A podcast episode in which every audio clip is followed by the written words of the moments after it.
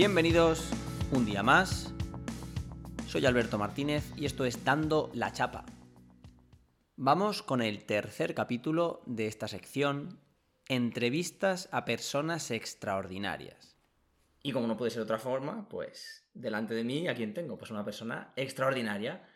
Extraordinaria en, en aquello que le compete en el día de hoy. Y quiero hablar, queremos hablar de la incertidumbre. Tengo eh, el placer de presentar a Raquel. Ella tiene 30 años, es enfermera, tiene trabajo, pero no tiene una plaza fija.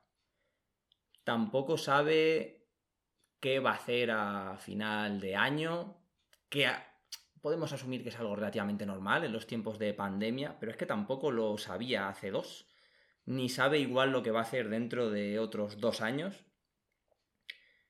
Esto que parece que es una incertidumbre constante y algo negativo, se ha, se ha visto en algo muy positivo para ella, algo que la caracteriza y algo que admiro profundamente. Raquel, ¿cómo estás? Hola, muy bien. Muchas gracias por admirarme.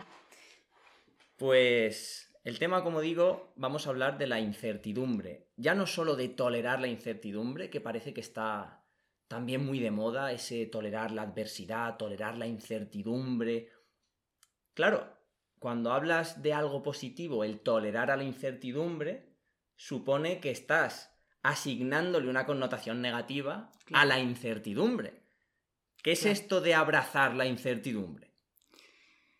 Bueno, mmm yo siempre digo que vivo la incertidumbre como modo de vida, ¿vale? Entonces, para mí no es algo negativo. Es verdad que para mucha gente el no saber, como tú has dicho, qué hacer dentro de dos años o dónde estaré dentro de X tiempo, le puede generar ansiedad o le puede resultar incómodo.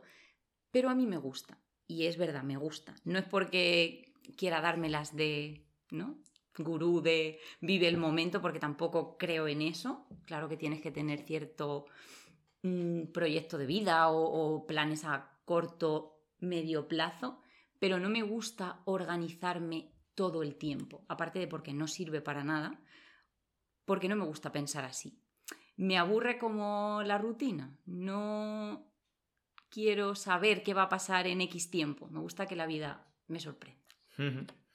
Me llama mucho la atención porque, como he comentado antes, em, no tienes una plaza fija. No. Algo que actualmente puede ser algo rápido de cambiar. Algo de, bueno, no tengo plaza fija por desgracia, pero la necesito, la quiero, porque quiero tener esa estabilidad. Es verdad que, y perdona que te corte, no es lo mismo hablar de una plaza fija en diferentes sectores, ¿vale? como el caso de la sanidad ahora mismo, estamos hablando de que si tú te empeñas en conseguir una plaza fija, puede que, vale, me preparo un examen de oposición, estoy un año a fuego estudiando, no tengo vida, no tengo planes, me dedico en, alma a esto y apruebo el examen y saco plaza. Y eso puede significar que esa plaza a ti te la den dentro de incluso cuatro años. O sea, no es algo inmediato que tú obtengas esa plaza cuando apruebas ese examen. No es como otras categorías. Entonces yo creo que eso a mí, en lugar de, estresarme o, cabrearme, me ha hecho reafirmarme en este pensamiento que yo tengo de amar la incertidumbre. Porque aún, el, aún en el peor de los casos de yo desear esa plaza fija, no iba a llegar ya. Ni siquiera iba a llegar cuando aprobara el examen ni siquiera iba a llegar en el siguiente año. Entonces, ¿para qué? Quiero decir, ¿para qué hipotecar un año de mi vida en algo que ni siquiera mm, sé a ciencia cierta que va a llegar? Ya. Claro, eh, hablamos de la plaza fija, pero no quiere decir que hayas parado siquiera de, trabajar. En toda tu trayectoria has hecho, has hecho cosas, has trabajado en diferentes lugares, ¿verdad? Claro, yo sí que es verdad que terminé, cuando terminé la carrera, allá por el 2011, eh, pues estábamos ante otra crisis económica gorda y ese primer año de yo terminar no había trabajo, no había trabajo, vamos, excepto el verano. Entonces, pues bueno, pues me fui a trabajar fuera, estuve trabajando en Castellón y allí encontré la única medio estabilidad laboral que yo he tenido en este tiempo y he tenido la gran suerte, gracias a tomar esa decisión de irme fuera a trabajar, de no haber parado de trabajar. Y, y es cierto que aunque no he parado de trabajar, tampoco sabía que no iba a parar de trabajar. Quiero mm. decir, yo ahora mirando hacia atrás digo, claro, es que yo he tenido la suerte de no parar de trabajar, pero yo me fui sin saber cuánto me iba a durar ese contrato. Y no me importó. Luego sí, se alargó y fueron cinco años, pero yo en ese momento no sabía que iba a durar tanto. Quizás si no, pues otra persona no se hubiera ido. O no sé, o hubiera esperado a tener trabajo más cerca. Pero bueno, pues fue así y ahora a toro pasado pues lo ves y dices, vale, no he, parado de trabajar, o sea que tampoco te impide el tener una plaza o organizarte la vida tan a largo plazo, porque luego dando tantas vueltas que no, no sirve de mucho. Lo que, lo que has comentado me, me gusta eso de, de, a toro pasado porque yo creo que resume muy bien el hecho de que somos pesimistas. Claro. Somos negativos. Entonces, el no tolerar la incertidumbre, yo creo que también supone el presumir que algo malo te puede pasar si no vas o si lo organizas. Exacto, o si haces algo que se sale un poco del molde. Pero, como tú muy bien has dicho, cuando luego haces balance y tiras para atrás, dices, joder, pues yo no sabía que iba a tener trabajo, no sabía que esas fases de mi vida me iban a resultar tan positivas que iban a resultar tan, bueno, pues tan buenas para mi crecimiento personal, para mi vida en, particular, pero en ese momento, si yo me quedo anclado a que, no, no, pues eh, ahora me han hecho fija, me, abrazo ese trabajo fijo, no vaya a ser... Yo estaba fija. Yo he dejado una plaza fija, sí que es verdad que no era en un sitio público ni era por oposición, pero yo tenía un contrato indefinido. Y yo cuando vi que, por así decirlo, mi etapa allí había terminado porque ya no me aportaba nada diferente o porque pues quería buscar otras cosas, quería acercarme más a, Albacete, más a casa, yo dejé, renuncié a ese contrato indefinido. No es que se me acabara, es que hmm. lo dejé. Y lo dejaste. Y lo dejé del todo. No pedí excedencia, no pedí nada, lo dejé y ya está. Sin algo a corto plazo que No, no, lo dejé sin nada, claro. Ese trabajo. Por supuesto. Vale, ¿Y, ¿y qué pasa por tu cabeza en ese momento cuando piensa...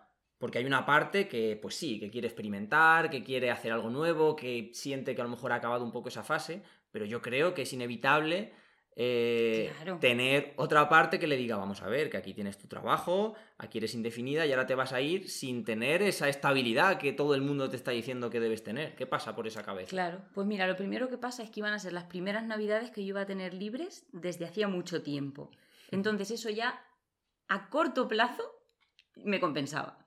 Luego ya vendrá. Pues nada, luego enseguida me llamaron y volví a trabajar y, y como dices, no he parado de trabajar y de hacer cosas. Luego también es verdad que yo no centro toda mi vida en, mi profesión, como en este caso la enfermería. Yo soy enfermera, me encanta lo que hago, pero no me importaría dedicarme a cualquier otra cosa que me apasiona. Entonces creo que el poner el foco solo en una cosa y el obsesionarte solo con yo soy esto y tengo que ser esto y lo tengo que ser ya, te puede cortar tantas opciones, ese abanico de posibilidades que tiene la vida, que por qué no yo creo que el, cambio siempre es una oportunidad de mejora y nunca sabes lo que va a ser mejor. Por tanto, pues si cambias, pasas un tiempo ahí planteándote habré hecho bien, habré hecho mal, pero como al final es una decisión que has tomado tú y si es una decisión que has tomado tú consciente y serena, pues asumes las consecuencias, son mis consecuencias, es lo que me, lo que me está tocando. Y no sé, es aprender como a no a pensar que todo vendrá porque tiene que pasar, pero un poco en el devenir del destino, de bueno, hmm. yo he tomado esta decisión ahora, ¿por qué? No lo sé, porque lo he sentido así. Ya vendrá algo que me la gratifique. Sí, quizá es olvidarse un poco de, hmm. del resultado de las decisiones y centrarse en el por qué tomas las decisiones. Y en el proceso, sobre todo. Yo siempre digo, yo soy muy catacaldos, ¿vale? Y yo he hecho... Explica un poco a la Vale, audiencia eso de A la catacaldos. audiencia no manchega. eh, el ser catacaldos es, pues, el querer aprender un poquito de, de mucho. Y yo siempre he dicho que no voy a ser experta en nada, pero voy a saber hacer muchas cosas.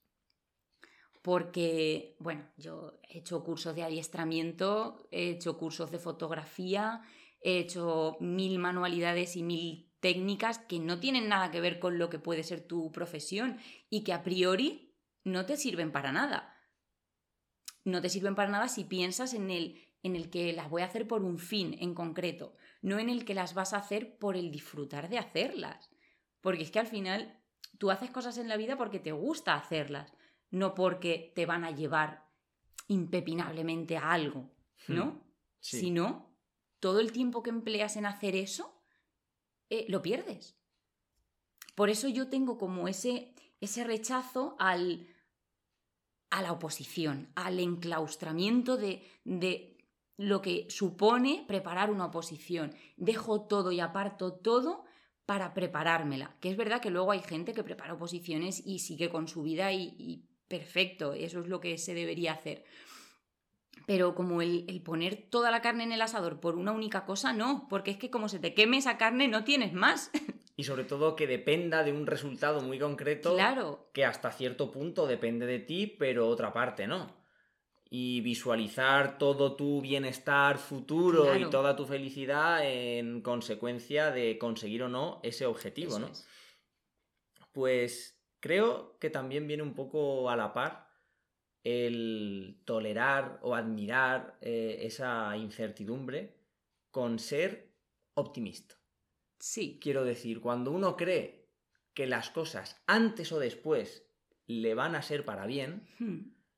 uno tolera mejor esa incertidumbre. Quizá a corto plazo, digo, lo que tú has comentado antes que me ha encantado.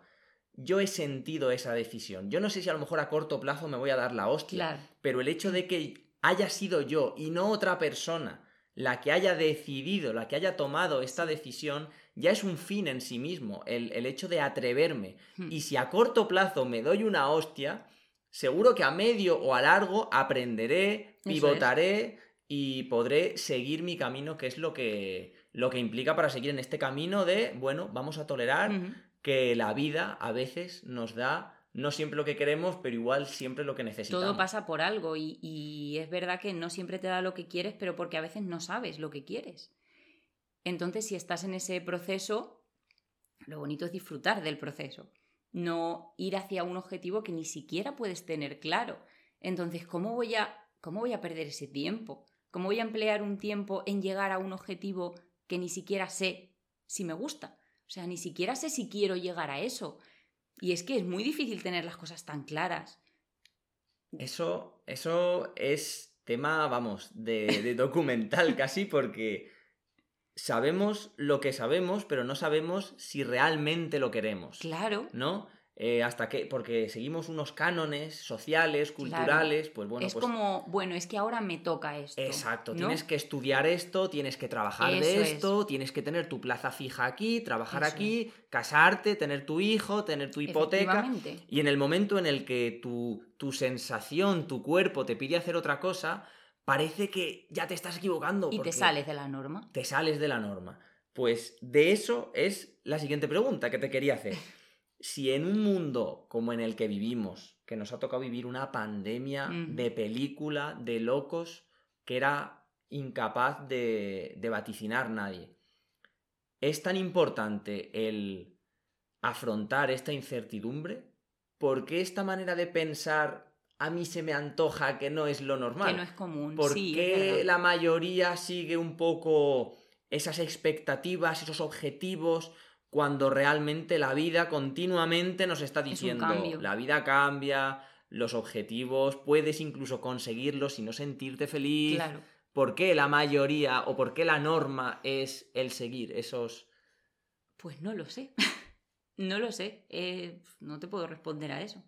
Pero sí que es cierto que, pues esta forma de pensar que tengo yo quizá no es tan común. Pero yo es que no concibo pensar de otra manera.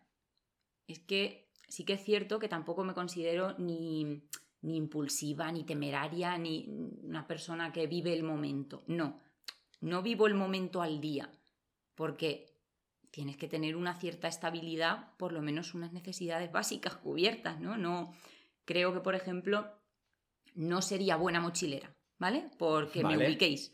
Creo que no sería buena mochilera porque necesito un mínimo, ¿no? Un mínimo. Pero, por ejemplo, sí soy buena Van Life. que Van Life. Creo que iba a ser otro de los temas y me he adelantado. Vale, ¿qué cuéntanos? ¿Qué es eso de la Van Life? Pues bueno, la Van Life no es ni más ni menos que van es furgoneta, autocaravana en inglés y van life pues es cómo vivir esa forma de viajar. Vale. Entonces puede ser un punto intermedio entre eh, improvisar, no tener las cosas organizadas, pero sin embargo tener como cierta estabilidad, porque tú vas con tu casa a todos lados. Sabes que por lo menos sitio donde dormir no te va a faltar. pero sí que es verdad que no sabes dónde vas a dormir. Entonces yo creo que en eso he encontrado como mi equilibrio de, con respecto a viajar, que me gusta, es lo perfecto. Entonces tú eh, organizas cuándo te vas a ir. Claro, pero más que organizar, decides. Decides, exacto, cuándo te vas a ir. Igual cuándo tienes que volver porque tienes un trabajo. Sí, por desgracia. Pero, pero a partir de ahí puedes... Improvisar. Vale. Eso es. Entonces, pues te guían otras cosas. Te guían otras cosas como, por ejemplo, qué te apetece hacer. Porque es verdad que, y a mucha gente que organiza viajes y planifica mucho sus vacaciones, luego puede llegar al destino y decir, pues no me ha sorprendido tanto como yo pensaba, o, o parece que hoy no me apetecía visitar esto que teníamos programado. Entonces, en este sentido, es una ventaja. Vas improvisando sobre la marcha y te vas guiando más por tus necesidades en ese momento que por lo que toca visitar. Y bueno, pues si no ves algo que tenías planeado, pues ya lo verás. Y siempre vas a visitar cosas que no tenías pensadas y te van a sorprender mucho más. Y en esta van life, en estos viajes, eh, a mí se me antojan relativamente frecuentes, ¿no? Que haya imprevistos. Sí. Imprevistos de cualquier tipo, mecánicos, climatológicos. Cuéntanos alguna anécdota que, hayas a lo mejor tenido o vivido en, en a lo mejor los últimos días o semanas. Los imprevistos están a la orden del día, entonces esto, esto me reafirma mi teoría de que la vida es una constante incertidumbre. Tú vas con todo más o menos pensado, pero se te puede estropear algo, te puedes quedar sin agua, puedes no saber dónde vaciar, por tanto no puedes utilizarlo, eh, puedes tener una gotera y unas tormentas horrorosas y bueno, pues te puedes ir adaptando. Puedes no encontrar gasolineras como nos ha pasado visitando zonas de Guadalajara que entre gasolinera y gasolinera había 20 kilómetros y para recorrer esos 20 kilómetros tardabas una hora. Y bueno, eh, ¿Qué es lo peor que puede pasar? Yo esto siempre lo digo. ¿Qué es lo peor que puede pasar? Y a veces como que lo intento adelantar, ¿no? Para que, para que no me sorprenda. ¿Ves que me gusta la incertidumbre, pero no... No, no sé, no como el riesgo innecesario. Yo lo adelanto en mi mente. ¿Qué es lo peor que puede pasar? Que no encontremos de verdad ninguna gasolinera. Bueno, vale, no pasa nada. Tenemos techo mínimo, vale. Eh, siguiente paso. Y yo como que en mi cabeza, ¿no? Me voy programando cosas que pueden pasar, pero no como para que me generen ansiedad, sino porque yo así lo tengo todo más controlado. Voy pensando en cosas que pueden salir mal para que no me pillen de susto y las vaya arreglando. Que igual luego sale todo bien, pero bueno. Entonces esto es verdad que ahora que lo estoy diciendo es un poco contradictorio con la incertidumbre, ¿no? Porque, ah, pero no es mi incertidumbre. La incertidumbre tampoco es que todo te venga y no sepas de dónde. No, la incertidumbre es que tú la toleres y no te genere un miedo o una ansiedad que te paralice y no sepas qué hacer. Cambio, oportunidad de mejora. Eso siempre es así. Me voy a hacer un poco el, el listopan, porque es que igual lo que no sé si sabías es que lo que has comentado era una técnica estoica lo que utilizaban los estoicos, que se llama premeditatio malorum o anticipación negativa, que era pensar en algo que podía salir mal para poder no tanto prevenirlo, sino anticiparte emocionalmente es, como tus sensaciones. a lo que puede o no pasar.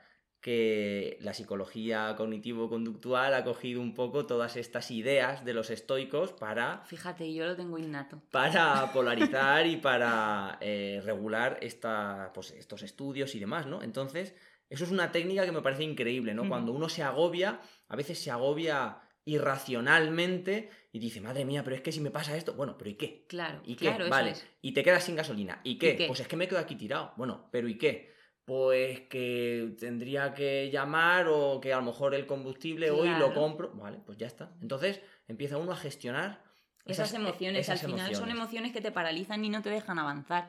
Una vez que tú consigues saber que no pasa nada, que son circunstancias y que luego, como hablábamos al principio, cuando tú lo mires con retrospectiva, Eso es. te va a parecer una chorrada y van a ser siempre anécdotas que contar y, cosas que te han pasado que te han aportado algo. Pues siguiendo al hilo de, estas técnicas, yo creo un poco inconscientes que, que todos tenemos, que yo creo que me parecen fundamentales para estar a gusto o al menos tolerar la incertidumbre, ¿no? El, como has comentado tú, el pensar en qué es lo peor que puede pasar, ¿no? Que ante un imprevisto, pues tú sepas reaccionar así y que no te paralice. Entonces, en el momento en el que esa incertidumbre no te paraliza, puedes asumirla, puedes jugar con riesgo, puedes atreverte a hacer determinadas cosas. Y apuntar aquí, antes de que se me olvide, que no es que no te paralice esa situación. Yo, por ejemplo, me paralizo rápido, quiero decir me hundo rápido en la miseria, porque cuanto antes te hundas, pues antes sigues. No hay que perder el tiempo en... madre mía, qué desastre, qué mal, qué todo, qué mal. Vale, sí, sí, ya lo sé, ya lo sé que está mal, pero mm, ¿soluciono algo estando así, dándole vueltas mucho tiempo? No. Le doy las vueltas todo rápido, me cabreo, mm, yo soy muy pasional y, lo he hecho los trastos a rular y, me enfado y, y ya, y me desfondo. Y una vez que ya te desfondas, pero lo haces rápido porque sabes que eso lo tienes que hacer, pues lo haces y sigues. O sea, que tampoco se trata de que no te afecte nada, sino sí, claro que te va a afectar, pero como sabes que te va a pasar, sabes lo que te está pasando, yo me conozco y digo, bueno, pues ahora estoy en la fase de estoy en la mierda, vale, húndete, pero húndete ya porque sabes que te vas a hundir y sigues. Hasta que no te hundes del todo no puedes salir. Eso es. Pues es que ahora me voy al ámbito friki. Tú recuerdas que tú lo has visto, Perdidos, Lost. ¿Qué decía Jack, el médico, Jack Shepard? Jack le daba un consejo a Kate cuando le tenía que, operar y era, ¿tienes miedo? Sí, sí, tengo miedo, Jack. Vale. Deja que el miedo te inunde. Se apodere de ti. 10 segundos. Eso es. Cuenta hasta 10. No intentes dejar de sentir ese miedo. Durante 10 segundos cágate encima si hace falta pero al que va a 11, ya. haz lo que tengas que hacer. Eso es. Entonces yo creo que a veces también nos perdemos ay, no, como en intentar en evitar... intentar evitarlo o intentar evitar esa frustración. Claro.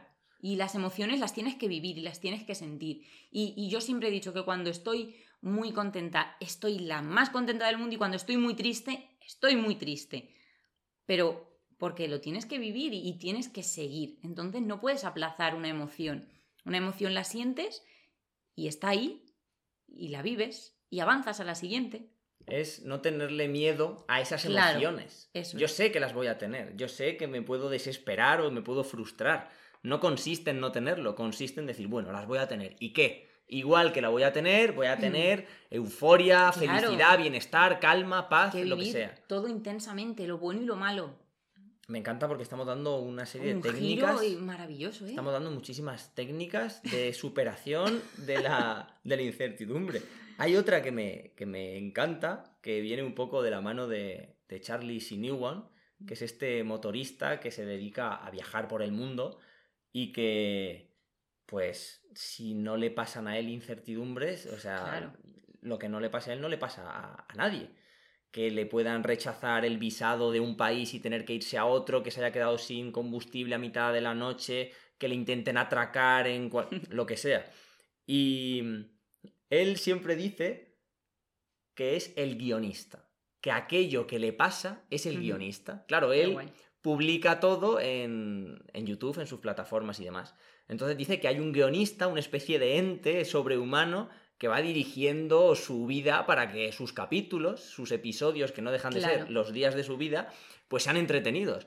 Entonces es quitarse responsabilidad, quitarse control y asumir que hay, pues quien crea, quien sea creyente o quien crea en la energía, el universo o la fuerza casi, en decir, bueno, pues esto puede pasar, no depende de mí y tengo que, vivir con ello y asumirlo. Eh, me suena que hay una anécdota muy interesante de tu boda relacionado con las cosas que pueden pasar en cualquier momento. Sí, sí, claro. Cuéntanosla y si quieres, con esto damos por finalizado el podcast de hoy. Perfecto. Pues bueno, como toda novia el día de su boda, mm, debe estar nerviosa, porque yo la verdad que estuve muy tranquila y muy bien. Y sí que es verdad que tienes cierto miedo a que algo salga mal, eh, pues a que llueva, eh, a que haga frío, a que alguien se ponga malo, no lo sé, mil cosas, ¿no? Pero bueno, tú durante esos meses previos pues intentas que todo esté lo mejor posible, ya está. Lo que está bajo mi control está. Lo que pasa ese día pasará. Y bueno, pues en mi caso no llovió, no llovió, pero hubo un pequeño tornado. ¿Cómo que un tornado? Sí, eh, yo estaba en la terraza de mi habitación, me estaban peinando y maquillando y el cóctel iba a ser en una carpa porque pues Albacete hace frío, iba a ser por la noche y claro, había que taparse un poquito más.